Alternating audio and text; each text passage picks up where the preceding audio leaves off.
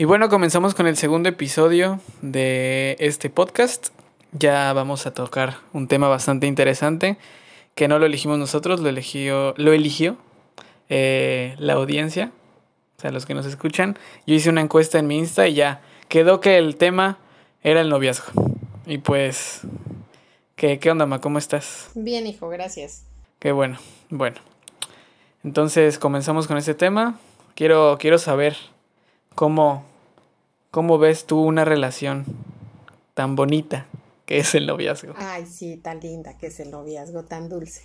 Mira, yo creo que el noviazgo hace 25 años y ahora de fondo es el mismo. Lo que ha cambiado es la forma, ¿no? Todos buscamos a alguien que nos guste de principio. Debe de haber una atracción física. Debe de haber una atracción intelectual, alguien con quien tú quieras platicar. Debe de haber también ciertos objetivos en común y también cosas que te que terminen por complementarte. Es, es, es muy cierto lo que dices, pero eh, ahora también hay como estas personas que solo buscan a alguien con quien estar por cómo se ve o por lo que tiene.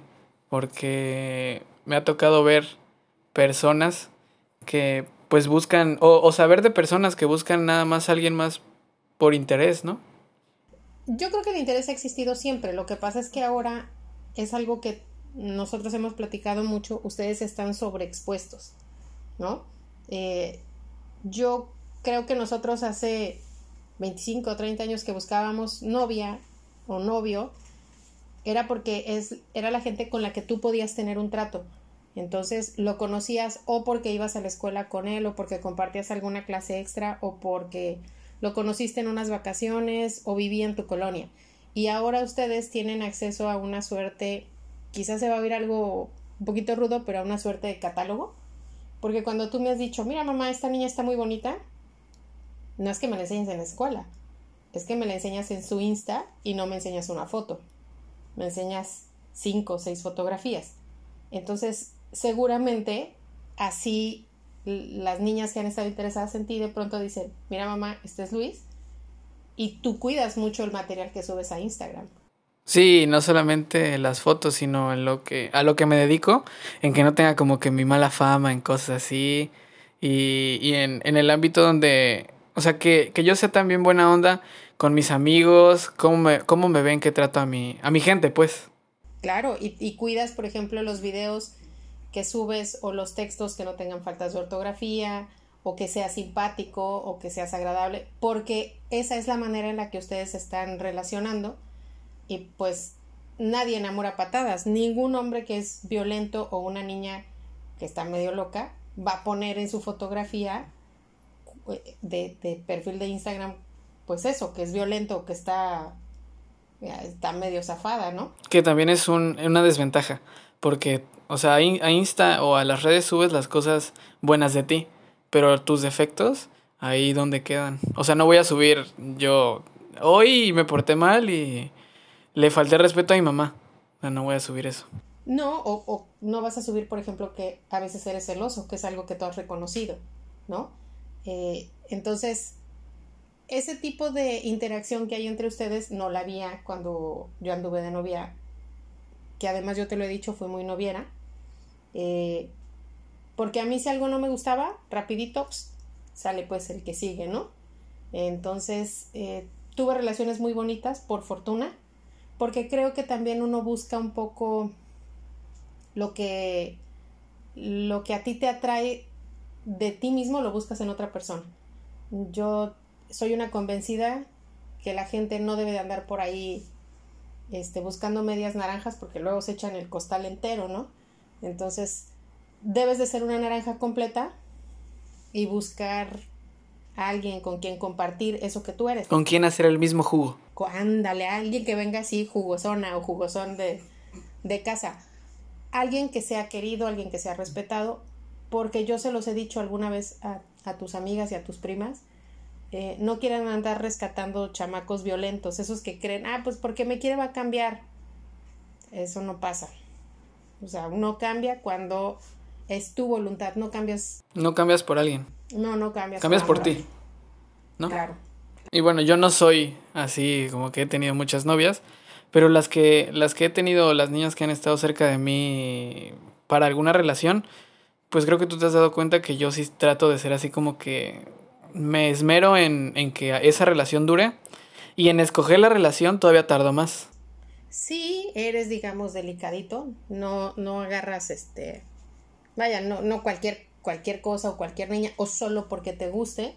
Yo me acuerdo que alguna vez me pediste que te llevara eh, al cine y ahí quedaste de verte con una niña.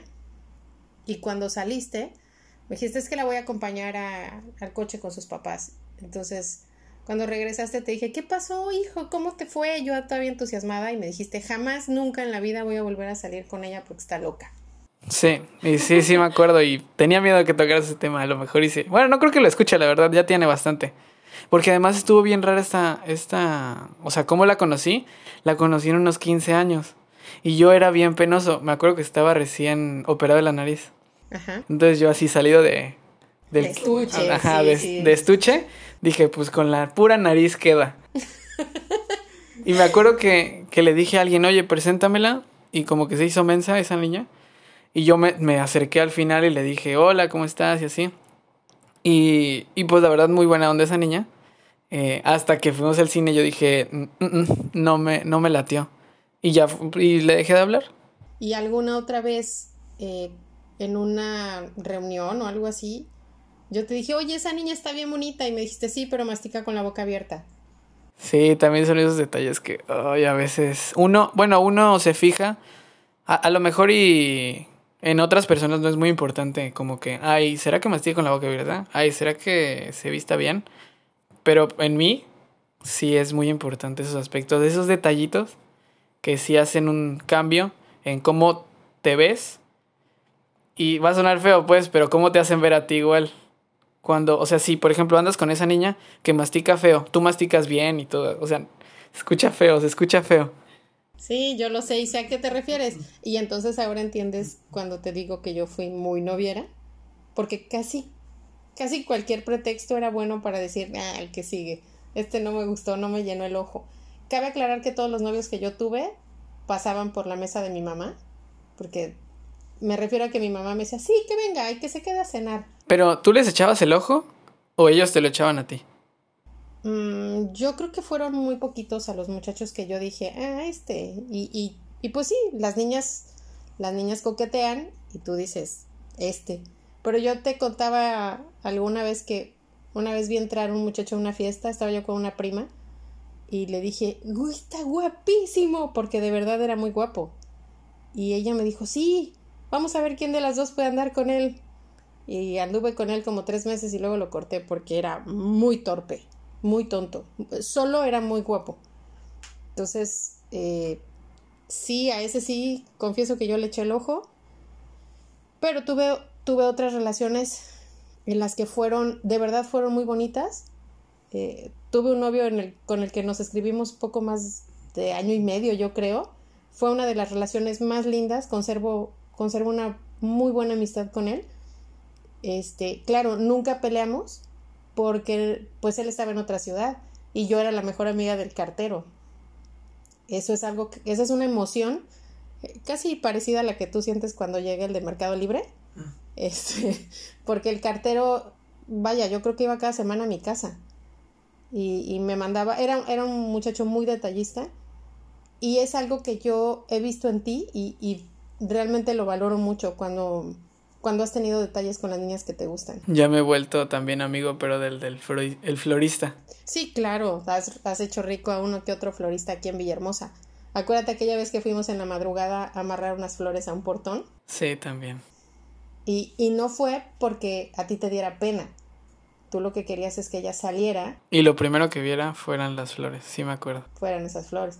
Misma, misma persona a la que le mandaste una pizza una vez porque estaba triste. Uno hace cosas muy tontas. Bueno, no son tontas, pero que al final, al final no anduve con esa niña. Ay, sí, pero y le invertimos mucho. Y digo le invertimos porque yo era tu chofer nomás. Porque cabe aclarar que yo le dije a Luis Manuel cuando era, cuando era mucho más joven, eh, que para tener novia se necesitaba tiempo y dinero. Y yo no tenía ni tiempo ni dinero, porque pues estaba en... jugaba fútbol. Ay, se me metió Lolita Ayala. jugaba fútbol eh, los sábados y a veces los domingos también tenía partido, entonces pues como yo era muy responsable en eso, me acuerdo que es para fútbol no había otra cosa. O sea, solo, er- solo me enfocaba en eso y en la escuela. Entonces, me invitaron a una fiesta el viernes y era, si quieres ir, vas, pero poquito tiempo para que regreses temprano, te duermas temprano y estés listo para el partido. Porque a veces jugaba yo a las 7 de la mañana. Pero aunque jugaras a las 10 de la mañana, no ibas a fiestas los, los viernes, entrenabas toda la semana, este, el dom- ibas a partidos el sábado, a veces el domingo, y pues yo te lo dije a ti, dinero para novias aquí no va a haber, porque pues no van a ser novias de tu papá, van a ser tus novias. Tú tenías tu mesada, pero nos encargamos, tu papá y yo, de que no tuvieras ni mucho tiempo ni mucho dinero, no porque no quisiéramos que tuvieras novia, sino porque queríamos que empezaras lo, lo más maduro para eso, ¿no? Y así fue, así fue, y yo creo que ha valido la pena Y creo- esperar un poco. Creo que mi primera novia así, formal, formal, fue en prepa, ¿no? Sí, y tan formal que fuiste a hablar con sus papás, cosa que a nosotros de principio, a tu papá y a mí, yo dije, no, es, o sea, es demasiado, pero después entendimos que era lo correcto. Y me dio mucha pena esa vez, me acuerdo. Me sudaba todo el cuerpo cuando fui a... Pues no a pedir... O sea, pedirles permiso a sus papás y... Y ellos me dijeron, no, o sea, lo mismo. Yo me imaginaba que me iban a decir eso. Pero ya que te lo digan así, ya sí te pone medio tenso. Me dicen, no, pues necesitamos que esta relación sea de respeto y así. Pero, o sea, era algo que yo ya sabía y que me iban a decir. Pero de todos modos, esa... esa o sea, que te lo digan así te pone nervioso, pues. Es como cuando pasas a exponer, no, cuando pasas a hacer la primera vez el juramento a la bandera. ¿no? Sí, sí, Y sí. Tienes miedo de rezar el Padre Nuestro en lugar de, de hacer el juramento a la bandera. Pero eh, yo creo que tiene que ver con lo que tú esperas de la relación. Y fíjate que después de esa relación, o bueno, conforme fui avanzando en esa relación, yo agarré más confianza en mí. O sea, yo era más seguro de mí mismo. Pero yo creo que no solo tenía que ver con la relación que tenías con ella, tenía que ver con todo lo que estaba pasando en tu entorno. Ah, no, sí, pero también el, el hecho de estar con alguien y de platicar y así casi todos los días, pues ya sabes cómo tratar a, a una niña, A una damita. a una damita. Así es. Y también sabes y vas, vas educando lo que tú quieres recibir como trato, ¿no? Entonces, yo creo que la etapa del noviazgo te sirve para conocer qué clase de, de pareja quieres, pero también qué clase de persona quieres ser tú. Está, Si, si quieres ser eh, el, el tóxico, posesivo, celoso, pasivo-agresivo o hasta agresivo, o quieres ser un chavo que con la que una niña esté segura. Y lo mismo es para ellas, ¿no? Ellas van determinando qué quieren, hasta dónde toleran, eh, hasta dónde permiten y también qué están dispuestas a dar. Es, es, es una etapa de autoconocimiento, yo pienso. Yo no sé qué tan... O sea, esta pregunta está rara, pero, por ejemplo, en el... Cuando alguien se casa, o sea, ya que tienen un noviazgo ya formal y ya están planeando casarse, se casan, pasan muchos años. Digo, yo sé que a ti no te ha pasado. Pero que el amor se acabe es, es yo siento que es algo normal en un noviazgo. O sea, es que no sé si llamarlo amor, pues. Yo creo que el amor tiene diferentes etapas y, y se va transformando. Yo te puedo decir hoy por hoy que yo no que yo no quiero a tu papá igual que cuando me casé con él. Yo veo las fotos de la boda o el video de la boda, porque si alcanzamos a tener video, este, y, y digo, no manches, estaba yo pero hasta las manitas, así, me le quedaba viendo a tu papá como, pues, como idiota, ¿no? Y es que así empieza uno. Y es que así debería, sí, así empieza uno, no sé si debería, porque no soy yo quien para decirlo, pero sí, así empieza uno y el amor se va transformando. No quiere decir que se acabe, no quiere decir... Eso depende de cómo lo cuides y cómo lo trabajes. Es que ya casarte es ya es algún es una persona, hablábamos de eso también la otra vez, que es una persona con quien quieres compartir y que sean un equipo. Pero el noviazgo también.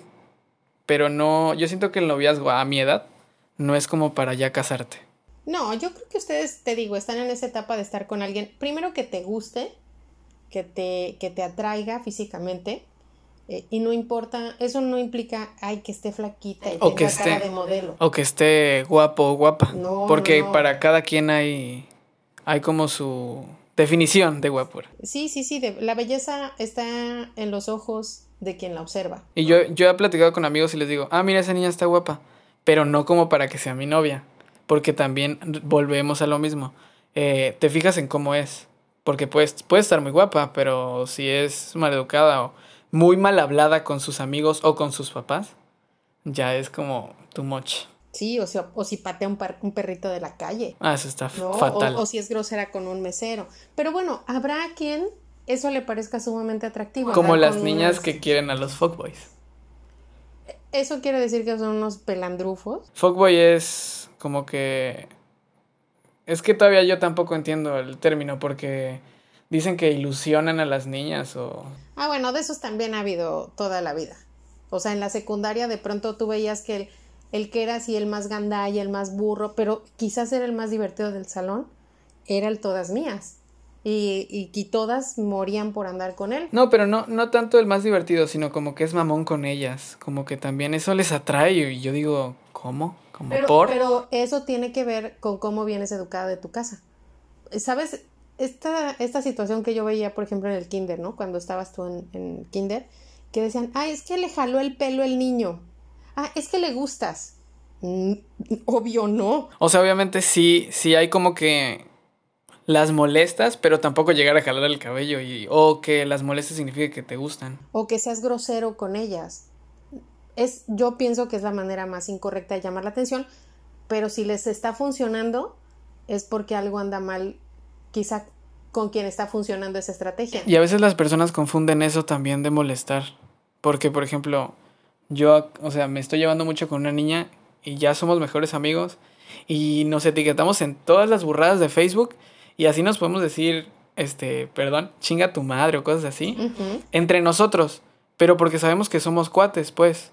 Y a veces las personas nos preguntan, es que se molestan mucho, parecen novios.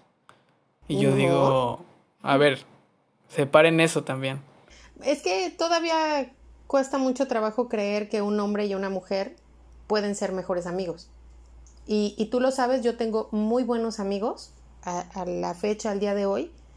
Mis compadres, particularmente mis compadres, tu tío Gabriel, tu tío Carlos, tu tío Pepe, eh, tu tío Fernando, son super cuates. Yo me puedo llevar muy bien con ellos pero no hay un interés que vaya más allá y yo creo que los jóvenes pueden hacer lo mismo, pero siempre es así. ¿Y, no será que te gusta? ¿No? Porque, porque nosotros te lo hemos comentado. ¿Qué no te gusta? No, no me gusta, es solo mi mejor amiga.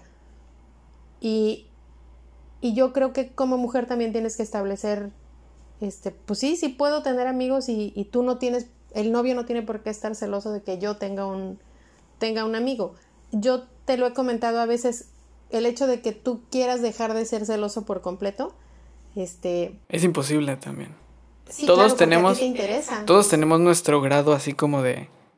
de ser celoso, creo yo. Y a veces sí se nos pasa la mano, porque yo fui uno de esos. O sea, yo a mí sí me tocó ser celoso. Pero también te digo, creo que voy a trabajar en eso. Porque soy celoso hasta contigo, pues, con el Ale. Ah, por ejemplo, sí. Hay tipos de celos. Sí, sí, sí. Y yo creo que, que más que celo es una cuestión de interés, ¿no? Ajá. Que, que quien es tu pareja, eh, hombre o mujer, lo que sea, este, entienda que tú te preocupas, y, pero sobre todo te ocupas de la relación, ¿no? De que haya detalles, de que haya, de que haya una relación bonita, de que haya interés, pero siempre siempre cuidando que pues que no haya una invasión de pronto de del, del espacio del otro, hay un espacio vital que uno tiene que respetar. Yo creo que con la persona que he sido más celosa siendo novios ha sido tu papá, definitivamente, porque evidentemente es el hombre del que más enamorada he estado, eh, independientemente de que ahora estamos juntos, pero era porque yo decía, o sea, yo le vi potencial al muchacho y dije, es mío. Soy, claro, claro. Y trabajábamos en un ambiente donde había misma cantidad de hombres y mujeres, pero, pero por ejemplo, trabajábamos en Carrefour y en Carrefour había, cuando llegó a México, había un grupo de patinadoras y las patinadoras eran seleccionadas, o sea, tenían que ser niñas muy bonitas y andaban en unos micro shorts con unas microfalditas y llegaban a ver a tu papá para que les arreglara sus micro patincitos y a mí me daba mucho coraje de pronto entrar al, al área de mantenimiento y verlas allá haciendo fila y tu papá en un afán de ser eh, cortés o cumplido, yo lo veía demasiado atento. Y entonces ya sabes, a mí me salía fuego por las orejas, ¿no? Bueno, de ahora entiendo que era parte de, este, pues, estas son mis macetas, no se metan con ellas, ¿no? Sí, sí. Y nos funcionó. Y fíjate que también es, eh, eso es algo muy importante. El... Se me fue la idea ahorita, pero a ver, re recapitulo, déjame volver a reestructurar. El, el, la forma en la que tú ves cómo es, eh, por ejemplo, en tu caso, mi papá, que es demasiado atento, es demasiado caballeroso, a veces las personas que ven desde afuera la relación confunden con, hey, está coqueteando con otra. Sí, se confunde la caballerosidad con galantería, ¿no? De pronto, si, si alguien, vaya, si una vecina va a cruzar la calle y trae un paquete, tu papá puede estacionar el coche y correr y ayudarla. Eso yo siento que es caballerosidad, pero hay que ser muy cuidadoso que alguien no lo confunda con galantería. Y de la misma manera, este, uno como mujer, tú puedes ser muy atento con un amigo que llegue a tu casa y eso no de, eso no debería de confundirse con el hecho de que ah le está coqueteando. Sí, pero a veces a veces se confunde y creo que a veces, o sea, en en estos tiempos pasa mucho porque desde cómo te llevas con tu mejor amigo hasta ayudarle a otra niña que se le acaba de caer, así como tú dices, no sé, las bolsas del súper o sus libretas, uh -huh. vas y se las levantas, la ayudas y dicen, ya le está coqueteando, nada más con eso. Y siento que es, es una idea errónea que tenemos de ver los jóvenes que yo me he dado cuenta, que porque me ha tocado también estar en esa parte de ver a un amigo que tiene novia ayudarle a otra niña, nada más por, por ser atento y escuchar a los otros o yo mismo decirle, oye, vas tranquilo, ¿no? Pero porque a lo mejor estamos poco acostumbrados. Aquí va a salir un tema que quizás sea sensible, pero esta, esta situación del empoderamiento femenino se ha malentendido en algunos puntos. Como cuando un muchacho solamente es caballeroso y te abre la puerta y es atento contigo, tú dices, ah, a lo mejor este, son otras sus intenciones. Me está no, coqueteando. Me está coqueteando. No, no necesariamente tiene que ser así. Eh, para eso uno también, quizás es lo que a mí me pasa, yo me crié entre puros varones. Eh, mis hermanos, mis abuelos, demasiados primos. Entonces entiendo que quererte ayudar como, como un acto de caballerosidad no tiene nada que ver con un acto de conquista. Y lo que sí me parece, me parece interesante y a veces hasta divertido de ver cómo se relacionan ustedes es cómo están en la mira de todos. Todos en la mira de todos, ¿no? De, ah, no, ya, seguro ya terminaron. Borraron sus fotos de Instagram. Borraron sus fotos de Instagram. Lo bloqueó, ¿no? Lo dejó de seguir. Ya no se siguen. Seguro terminaron mal. Como porque... Cristian Odal y Belinda. Exacto, sí. Porque, porque ya no suben fotos juntos y porque fue, ya, hizo ya. una comida con su familia y él no apareció en las historias. Ya no se mencionan en Facebook. Sí, no cositas. le da like. Ajá. Sí, es un tema complicado también porque como dices tú, estamos en la, en la mira de todos y las redes sociales son muy peligrosas en ese aspecto. Y nosotros también mal entendemos esas, esas acciones de no subió foto, seguramente se pelearon o ya no andan. Mira, a mí me pasó recién que abrimos Facebook, como a los dos o tres años, a tu abuelo le hicieron una comida en la Ciudad de México, no sé si tú te acuerdes, y un amigo eh, nos hizo favor de tomarnos unas fotos allá, y tu papá por cuestión de trabajo no pudo ir. Entonces, pues nos tomaron las fotos, yo subo las fotos, y alguien que estaba muy pendiente de nosotros se tomó la, la, la libertad de llamarme y preguntarme si me había divorciado de tu papá, porque tu papá ni tenía Facebook y evidentemente no había aparecido en las fotos. Entonces yo le dije, no, ah, es que como nada más te veo a ti con los niños en las fotos y yo, ajá, ¿y qué? O sea, Ernesto no podía viajar y entonces, créeme que ahí, desde entonces, tu hermana debe haber tenido como un año, me di cuenta que la gente está como muy ávida de, de averiguar, nos gusta mucho este... Exponernos también y de ver qué sucede con los demás. Y decir, miren, si tengo novia, si tengo novio, lo voy a subir a mis redes. Y a veces también es peligroso porque a veces las novias o los novios se enojan porque no lo subes a redes. Sí, claro, porque no has cambiado tu estatus. Ajá, sí. Y hay como mucho interés en, miren, estoy con él, o este, ya me comprometí, o ya me llevó a cenar. Miren lo o- que me regaló. Sí, también es eso. Eh, yo el otro día estoy en un grupo ahí de mamás, un- se supone que es un grupo cerrado, pero son como 100 mil mamás ahí en Facebook. Y yo ponía un poco como chiste, eh, voy a cumplir 23 años de casada y son aniversario de agua. ¿Qué le regalo a mi marido? ¿Un garrafón? Un poco por echar cotorreo, la verdad. Y los comentarios de las mamás era, este, es que, ¿qué necesidad de celebrar todos los aniversarios y de celebrarlos con el tema? Y, y yo decía, o sea, de verdad están como muy interesadas En saber qué va a pasar en con saber el qué va a aniversario. pasar. Ajá. No, y llévalo mejor a una playa y váyanse a un spa. Y... Entonces, pues lo que yo, hasta un poco en broma, dije, pues le voy a abrir a la presa de Peñitas, ¿no? ¿Y qué pasó? Nos andábamos inundando. Y a ti te consta que lo que yo le regalé a tu papá, pues me pareció como cotorro y le compré tres botellas de agua. Literal, tres botellas de agua. Porque... Y su regalo aparte también. Y su regalo aparte, claro. Pero, pero contigo lo comenté eh, un- el podcast anterior. Ustedes son la generación que requiere demasiadas marcas de agua. Entonces yo dije, claro, nos vamos a subir al tren y compraré tres marcas de agua. y hasta- Diferentes. claro, y hasta el día de hoy me duele pagar 69 pesos por una botella de agua. No debí de haberlo hecho. Mejor hubiera comprado una pizza para cenar con tu papá.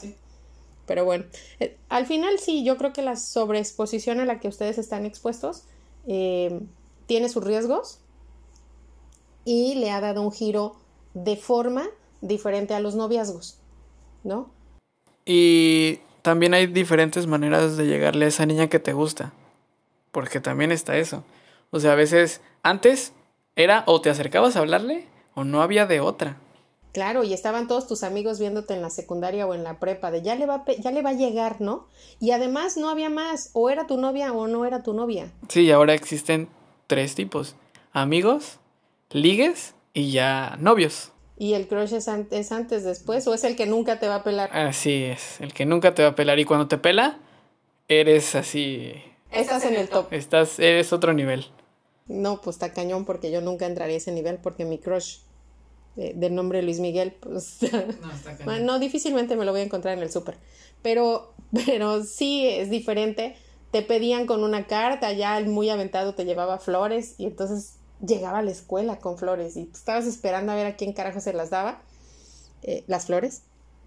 Y, este, y de pronto, o con una tarjeta en la que se había esmerado, o este, creo que esta situación, por ejemplo, de las cartulinas, de los letreros, de toda la producción para, para pedirle a alguien que ande contigo. Es algo nuevo, nuevo. es algo muy nuevo. Y es algo que creo que nosotros nos hemos dado cuenta y nos representa bastante porque si no te da algo así, es ah, como, ah, no se esforzó, no te quiere tanto. Si no te, si no te esmeras en armarle algo así, un showzazo, es como, "Mm, no, no va a durar. Pero no será, Luis, porque eh, tu generación está como muy ávida de que la hagan sentir especial. Sí, también. Pero también e- eso es de. No es tanto. Por ejemplo, si yo ando con otra niña, yo no me voy a sentir especial. O no debo de sentirme especial porque ando con esa niña, sino yo. O sea, esa es mi obligación, sentirme especial. No que. No depender de esa felicidad. Sí, uno tiene que venir eh, naranja completa, tiene que venir eh, feliz de casa, para que de esa manera atraigas algo similar. Yo se los he dicho muchas veces, ¿no?